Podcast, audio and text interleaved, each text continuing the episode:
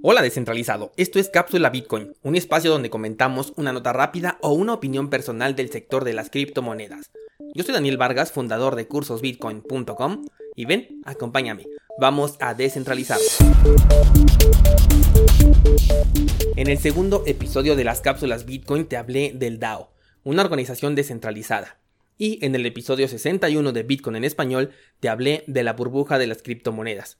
Te digo esto por si quieres reforzar lo que hoy te voy a decir.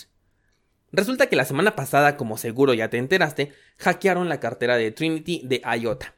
Se lograron robar, según los primeros informes, cerca de 1.6 millones de dólares en esta criptomoneda. Según esto, se encontró alguna vulnerabilidad que permitió acceder a las semillas, o al menos esas han sido las primeras declaraciones. Por el momento lo que no debes hacer es abrir tu cartera Trinity hasta nuevo aviso para no poner en riesgo nuestras criptomonedas. Bien, aquí el primer punto es destacar el alto grado de centralización que existe en el proyecto de IOTA. Mira que eso de apagar completamente la red es algo que te debe de poner a pensar, porque esto quiere decir que ellos tienen el control de que tú no tengas acceso a tus monedas. O sea, por ejemplo, si ocurre un robo de Bitcoin, como ya ha sucedido en algunas casas de cambio, como en Binance, por ejemplo, Simplemente la red lo confirma y todo sigue operando de manera normal con todo y el robo porque así son las reglas. Incluso si se presentara Satoshi Nakamoto, asumiendo que estuviera vivo, y viera esta acción, es imposible que él pueda parar la red y buscar corregir el error. Ese es el concepto de una verdadera descentralización. Ahora bien, esto no es nuevo. El mismo proyecto declara tal nivel de centralización con mira a eliminar este aspecto del proyecto en el futuro dentro de su roadmap.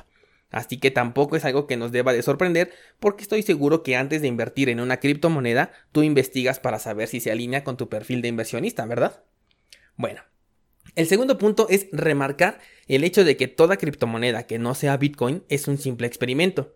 En el caso específico de IOTA, lo es porque no utiliza blockchain, como si lo hace Bitcoin. Este proyecto trabaja bajo un protocolo de gráfica dinámica cíclica que permite conectar cada transacción con sus operaciones más recientes y de esta manera poder construir una red a partir de los dos predecesores de cada una de las transacciones.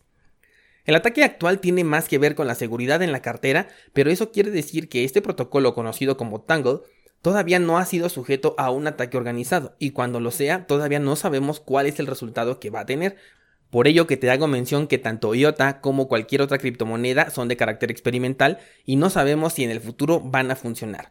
En cualquier momento, cualquier moneda puede tener una vulnerabilidad y pasar de ser el proyecto más sólido del momento al proyecto que alguna vez existió. Esto también le da soporte a mi punto de vista sobre Ethereum, que de por sí no se ponen de acuerdo en qué hacer y cuándo hacerlo. Ahora, con todo el peso que han puesto las DeFi sobre ellas, considero que se pone en un mayor peligro, pues si bien la seguridad del contrato inteligente depende mucho más del programador que de la tecnología de Ethereum, cuando el ataque suceda, la noticia no va a hablar del desarrollador a cargo, sino va a hablar sobre una vulnerabilidad en el contrato inteligente programado en Ethereum. De hecho, por si el ataque de IOTA no fuera suficiente, ya tenemos el registro de uno de los primeros ataques dirigidos a una DeFi. Lo más relevante es que se realizó un ataque el día 15 de febrero y otro ataque el día 18, apenas tres días después. Déjame leerte el titular de la nota. Plataforma DeFi BZX fue atacada de nuevo. Las pérdidas serían de 645 mil dólares en Ethereum. Tal como te dije, el nombre de Ethereum es el que va a aparecer en todos los titulares relacionados con esta clase de ataques, dando una mala imagen a la criptomoneda. Aunque este ataque no consiguió robar fondos de usuarios, ya que el movimiento se realizó aprovechando las desventajas técnicas de la plataforma, esto demuestra la enorme cantidad de vulnerabilidades con las que cuentan los servicios DeFi, que si bien pueden ser por parte del oráculo, de un hueco de seguridad en los propios servicios que ofrecen y por supuesto en el error de programación del contrato inteligente, entre muchas otras opciones. La verdad es que no tenía planeado hablar de las DeFi en este episodio, pero como justo te hablé apenas en el episodio pasado que tarde o temprano iban a hackear a estos servicios, me es inevitable decir se los dije. Por eso, si quieres meter tu dinero en cualquier plataforma de estas, hazlo bajo la premisa de que estás en una relación de riesgo, en el mejor de los casos 30 a 100, en donde en términos porcentuales 30% representa la cantidad que puedes recuperar y 100% es la cantidad del dinero que puedes perder. Y en el caso de los intereses mensuales por holdeo de tus criptomonedas, otro de los servicios que ofrecen estas DeFi, estás arriesgando el 100% de tus criptomonedas para conseguir solamente de un 3 a un 5% de rendimiento al año. La avaricia por conseguir rendimientos más rápidos es lo que nos lleva a buscar soluciones altamente cuestionables, excediendo el nivel de riesgo que deberíamos aceptar en el terreno cripto. La mejor estrategia siempre va a ser comprar, holdear, vender.